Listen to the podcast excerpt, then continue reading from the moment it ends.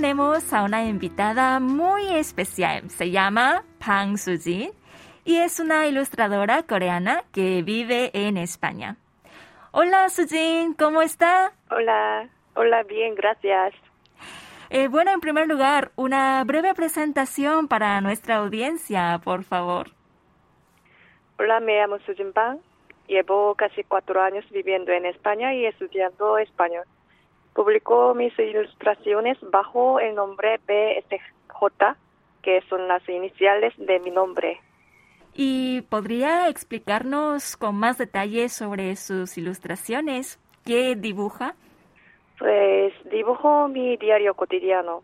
Cuando encuentro algo o pienso que una situación o una, un tema podría ser interesante, lo apunto en mi móvil para dibujarlo luego. ¿Y dibujar fue algo que siempre le ha gustado? Sí, cuando era niña dibujaba a menudo por diversión y cuando tenía unos 10 años empecé a soñar con ser dibujante. Dibujé mucho hasta graduar eh, secundario y a partir de que comencé la universidad no dibujaba casi nada porque estaba muy ocupada, Mm. pero siempre me, me ha gustado mucho. ¿Y cómo se inició entonces en este mundo de la ilustración? Eh, como he dicho, comencé a dibujar por diversión cuando era niña, pero luego cuando llegué a España tenía tiempo y quería volver a dibujar. Quería compartir mi historia y mis pensamientos. Nunca he dibujado por trabajo, pero me encantaría trabajar como ilustradora profesional, ya que soy, soy feliz cuando dibujo. ¿Y publica sus ilustraciones cada semana o cómo es? Sí, ahora estoy cruzando un máster y también trabajo realizando prácticas, así que no tengo mucho tiempo. Sin embargo, intento seguir publicando mis ilustraciones cada tres días. Intento siempre. ¿Y cuánto tiempo tarda más o menos en terminar una obra? Mm, aunque depende de la ilustración, normalmente tardo entre una y dos horas para terminar una obra. ¿Y qué es lo más difícil y lo que más le gusta eh, de esta labor? Mm, Lo más difícil es que siempre tengo la duda sobre si resulta interesante para el público mi historia. Y supongo que es porque considero que mi vida no es muy divertida ni especial. Lo que más me gusta es cuando la gente empatiza con mi historia. Eso me consuela mucho porque dibujo mi historia real y pensamientos reales. Ahora eh, hablemos un poco sobre su vida en España. Eh, ¿Podría contarnos por qué se decidió irse a España? Hace 15 años viajé por Europa y me enamoré de España. Cuatro años después viajé a España de nuevo y me gustó todavía más. A partir de entonces siempre tuve ganas de vivir en España. ¿Y qué fue lo que más le atrajo de ese país? Bueno, cuando planeé el primer viaje, incluí España en mi itinerario para poder visitar la obra de Gaudí, porque en ese momento me enganchaba la obra de Gaudí. Aquella exper- experiencia fue impresionante y este país me cautivó. Eh, no tengo otra razón en concreto. Me gustó la gente, la comida, el ambiente, todo. Mira, la gente dice que no hay razón para enamorarse de alguien. Pero eh, ¿no tuvo miedo de mudarse sola a España y empezar de cero en un nuevo país? Mm, Me preocupaba un poco vivir fuera de Corea porque nunca lo había hecho, pero mis ganas de vivir en España eran más grandes. De hecho, vivir en España concretamente no me daba miedo porque ya había estado aquí varias veces por mi viaje. En su momento pensaba que era probable que volviera a Corea tras un año de estancia. Sin embargo, todavía me sigue gustando vivir en España, así que aquí estoy. ¿Y cómo reaccionaron sus padres y sus amigos cuando les contó que se iba a mudarse a España? Mm, mis amigos mm, ya sabían que yo quería vivir en España, así que cuando les dije que yo iría a España, me apoyaban totalmente. Algunos me dijeron que fui muy valiente al dejar todo. Y a mis padres les dije que quería vivir en España por un año para descansar un poco. Fui un poco mentirosa, ya tenía mi otra plan. Y en aquel momento me encontraba un poco débil debido a que trabajaba demasiado en Corea y estaba saturada. Por eso no podían rechazar mi decisión. ¿Y en qué parte de España específicamente eh, está viviendo ahora? Ahora vivo en Madrid. Sinceramente no quería vivir en capital porque toda mi vida yo casi había vivido en Seúl, pero me mudé hace cuatro meses en busca de una oportunidad de trabajo. Mm, ¿Y ahora entonces está trabajando en Madrid? Sí, pero en prácticas con un convenio entre la empresa y escuela. ¿Podría explicarnos un poco más detalle sobre el trabajo que está realizando. bueno, no sé, puedo hablar sobre mi trabajo por alguna cosa confidencial de la empresa, pero trabajo en una empresa española, pero su negocio está relacionado con Corea. Sin embargo, como nadie habla en coreano cuando yo contacto con la empresa coreana, tengo que comunicar en inglés.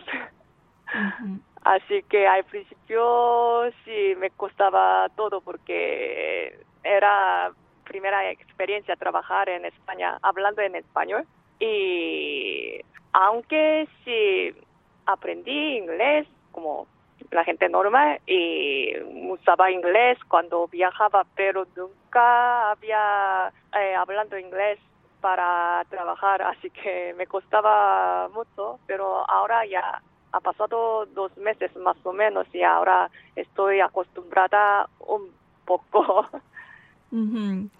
Y hace rato dijo que también estaba haciendo maestría allá en España. Sí, en Corea cuando trabajaba me dedicaba a marketing y quería estudiar un poco más, aunque había trabajado casi 10 años en Corea, pero como había mucha diferencia entre Europa y Corea, así que quería aprender más. Por eso me matriculé en una escuela. Bueno, entonces realizando tantos estudios y trabajos, ¿ha tenido tiempo para visitar eh, otros lugares de España?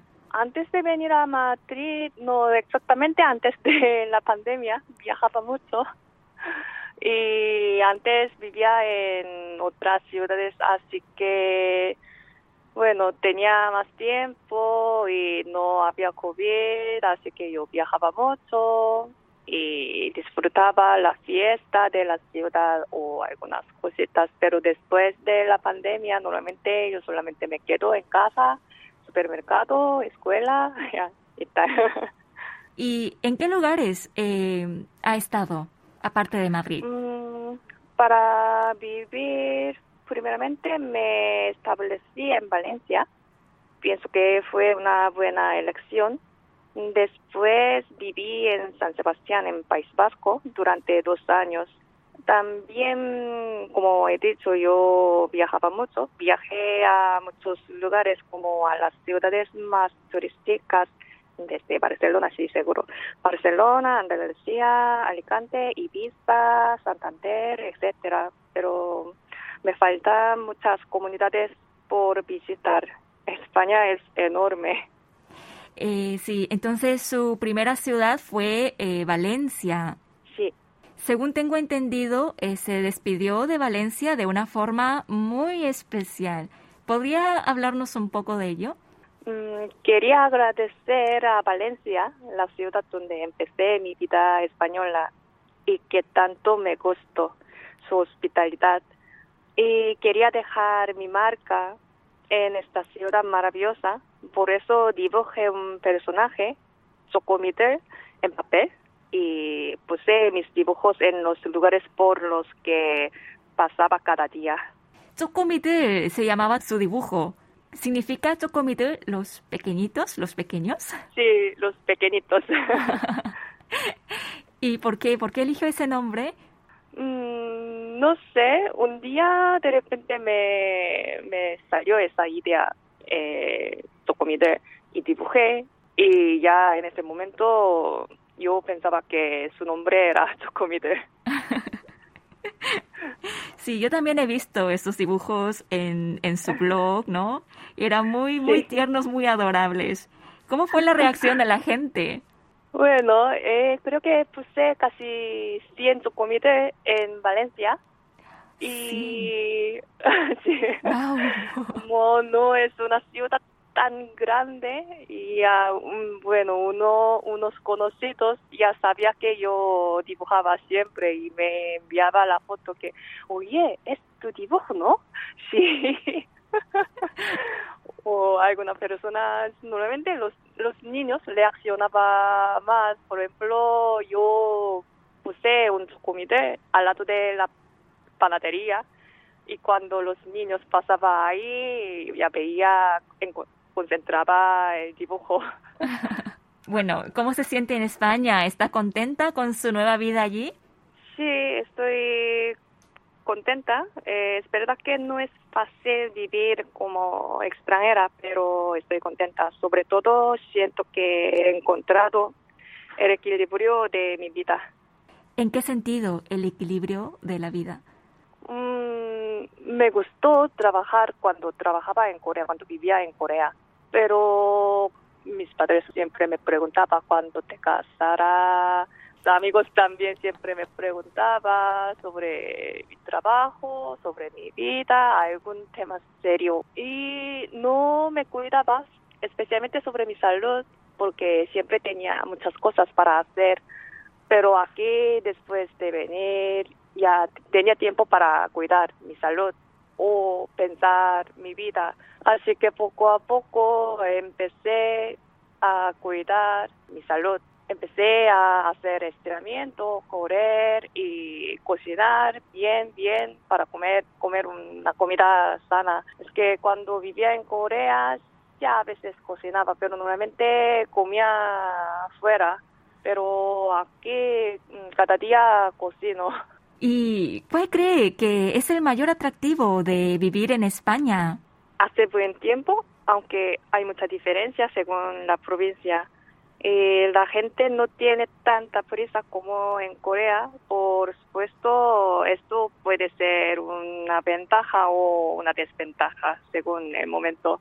A menudo pensaba que la vida en España parecía mi vida de cuando era pequeña, los vecinos se, se saludan, los niños juegan y corren con sus amigos en la plaza, la gente lee libros o periódicos en vez de smartphone. ¿Y le, le gustaría regresar algún día a Corea? Mm, bueno, si no encontrara trabajo con un contrato fijo, tendría que volver a Corea por visado aunque no quiero. Tener el visado de trabajo en España es muy difícil. Opino que la política de extranjería española es más restrictiva que la de otros países europeos. Pero si consigue un trabajo fijo ahí en España, eh, ¿planea quedarse allí?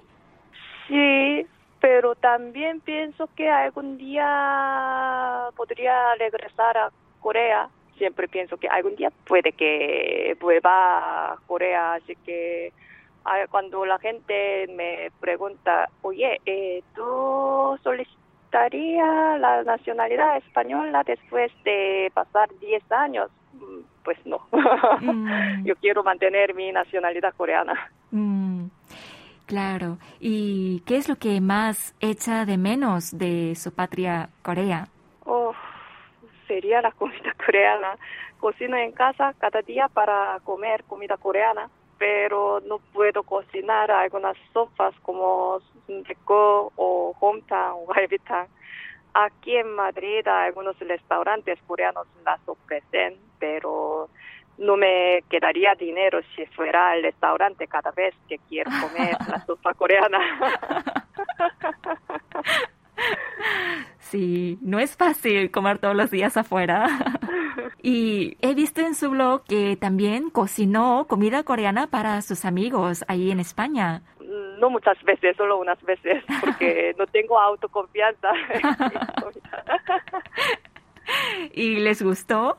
Sí, especialmente a toda la gente le gustaba bulgogi o japchae, alguna comida que tiene salsa de soja. Porque cuando usaba gochujang, eso depende de la persona. Y viviendo en España, eh, ¿cómo ve a Corea desde afuera? Porque con la ola coreana, en los últimos años ha cambiado mucho la percepción que se tiene sobre Corea, ¿no? ¿Ha podido sentir ese cambio estando en España? Sí. Cuando viajaba a España hace mucho tiempo, la gente no sabía nada de Corea o me preguntaba si yo era de sur o norte. Y todavía a veces la gente me pregunta, pero muy pocas veces. Hoy en día no es así. Hay muchas personas a las que les gusta K-culture, K-beauty, K-drama, etcétera cuando veo que cada vez la gente sabe más sobre nuestro país, siento orgullo. Y por último, ¿qué significa para Pang Sujin España? Es el país con el que siempre he soñado y el país que quiero seguir conociendo. También España es un lugar al que le estoy agradecida para pensar en mi vida y mi salud.